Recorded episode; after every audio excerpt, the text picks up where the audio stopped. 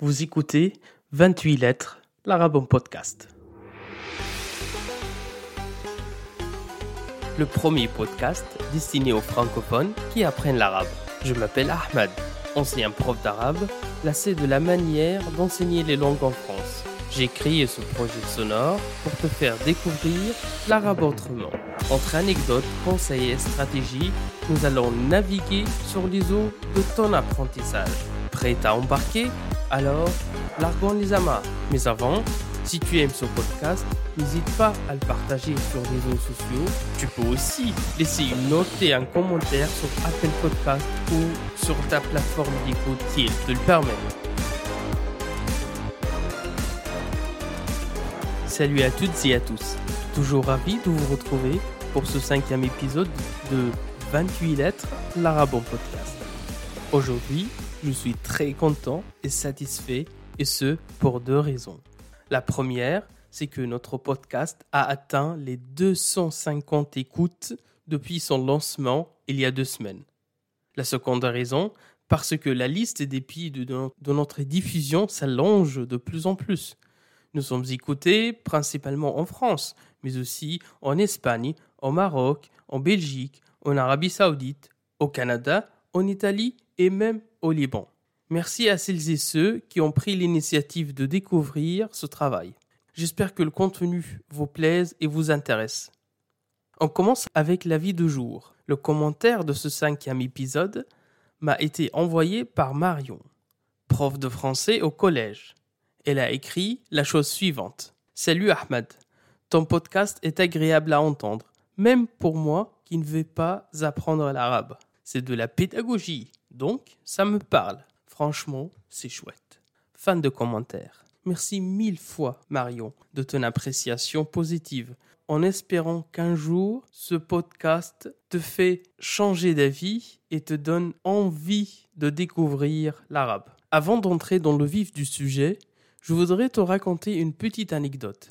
Elle m'est revenue en tête en préparant cet épisode et va servir d'un tremplin pour le thème d'aujourd'hui.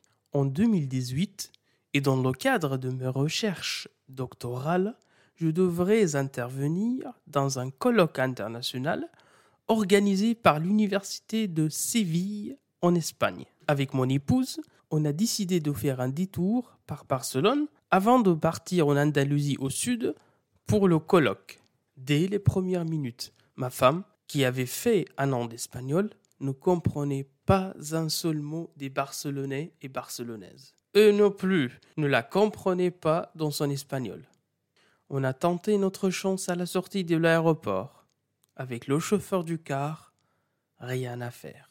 Au bout d'un moment, on a été fatigué, mais surtout, surtout, désespéré. Bon, ça ne nous a pas empêché de profiter pleinement de ces trois jours passés à Barcelone.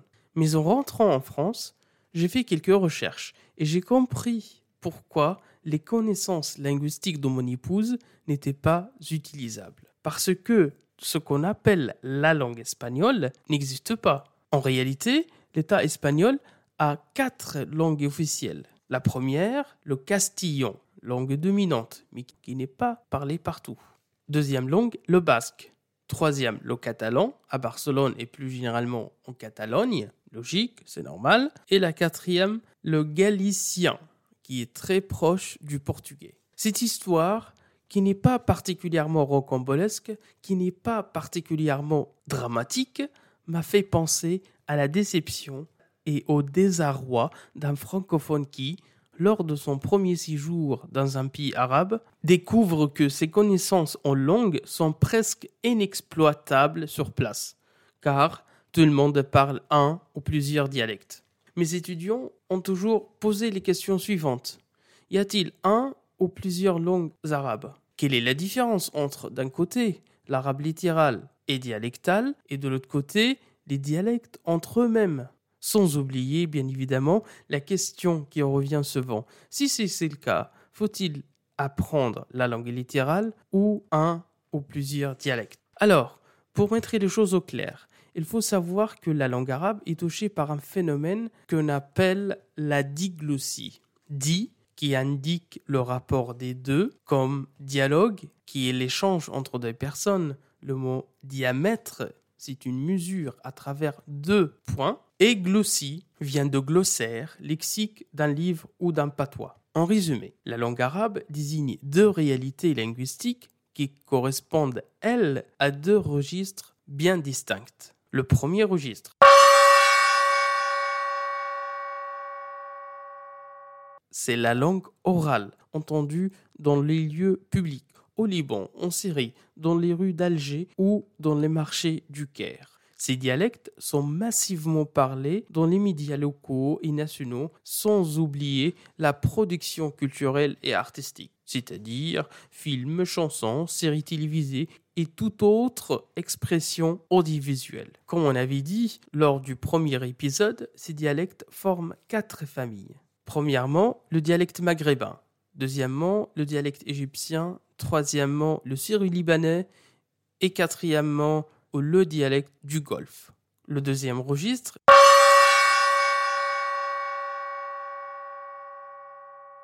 est une langue standardisée et plus ou moins uniformisée, ce que l'on appelle l'arabe littéral. C'est celle que tu entends à la chaîne Al Jazeera ou à la chaîne France 24. L'arabe littéral est aussi la langue de l'administration, des rites musulmans et de l'ensemble du discours politique. Dans la réalité des choses, il y a beaucoup de va-et-vient entre ces deux registres de la même langue.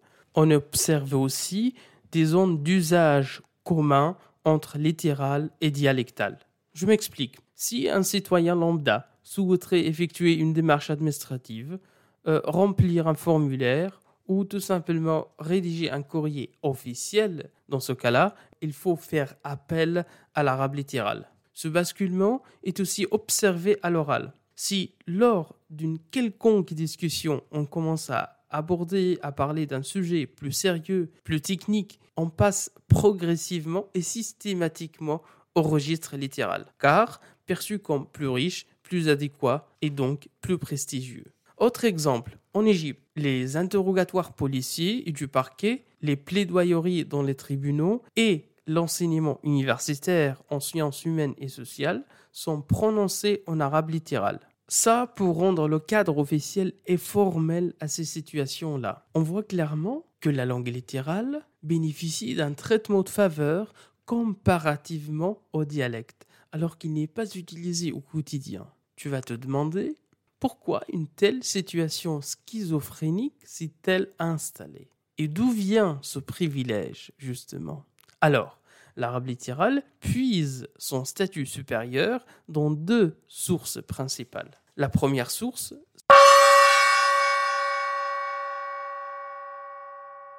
c'est l'aspect religieux. C'est la langue sacrée dans laquelle le Coran est révélé, récité et appris. Il est aussi le registre du hadith, ou le discours du prophète Mohammed et ses compagnons. De ce fait, ce prestige dépasse le monde arabe pour toucher 1,5 milliard de musulmans non arabophones dans les quatre coins du monde. À vrai dire, je suis toujours envié par mes amis sénégalais, maliens ou français musulmans en raison d'avoir l'arabe comme langue maternelle. J'ai toujours entendu la remarque suivante. Si on veut lire une page du Coran, on mettra 40 minutes, une heure. Alors que toi, Ahmad, tu le fais en 5 minutes. Quel avantage La deuxième source de l'autorité naturelle dont jouit la langue littérale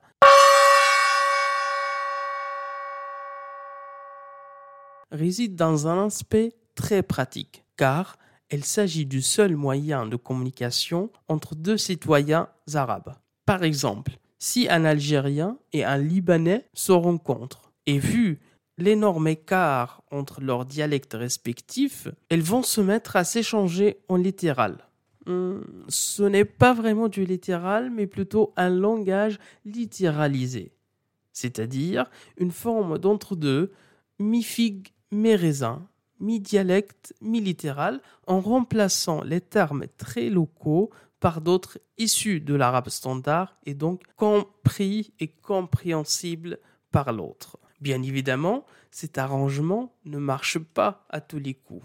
Il est très subjectif et sa réussite dépend de nombreux paramètres comme le niveau scolaire de chacun des locuteurs, s'ils ont déjà séjourné dans un autre pays arabe ou pas, s'ils ont déjà eu affaire à d'autres dialectes ou pas, et s'ils regardent les chaînes régionaux comme Al Jazeera, BBC Arabic, Russia Today ou autres. Bref, le degré d'ouverture sur d'autres pays voisins et la capacité d'adaptation aux autres situations de communication. Or, l'ingrédient principal de cette recette, c'est que les deux individus soient avertis, sensibilisés au dialecte de l'autre. Pas comme moi en débarquant naïvement à Barcelone. Néanmoins, j'ai adoré ce voyage en Espagne et j'y repartirai plus sereinement la prochaine fois. La situation de l'arabe n'est absolument pas semblable à celle du latin. J'ai moi-même commis cette erreur dans l'explication en classe en faisant le rapprochement entre une langue pétrifiée, réservée uniquement à l'usage liturgique et qui ne voyage pas en dehors des textes d'Ovide ou de Cicéron, et les cinq langues qui en sont dérivées qui sont le français, l'espagnol, l'italien, le portugais et le romain. Car l'arabe est une langue doté d'un dynamique constant. Il évolue en permanence, tout le temps, et s'adapte aux réalités du XXIe siècle. Nous avons tous la langue arabe qui figure parmi les choix dans le clavier de notre PC ou de notre téléphone portable. La langue arabe est aussi intégrée aux différentes versions de Windows. Mais surtout, il y a un autre exemple plus flagrant et contemporain. L'arabe s'est plié à la terminologie de la crise sanitaire actuelle en proposant des mots qui nous étaient inconnus il y a un an et demi, y compris en français. Je vous donne des exemples. Les gestes barrières, distanciation sociale, asymptomatique, sans oublier le maître mot, le confinement. C'est ainsi que s'achève cet épisode dense et consistant. Pour mieux digérer son contenu, je t'invite à écouter Fayrouz, une des grandes figures de la musique arabe. Je te mettrai le lien en description.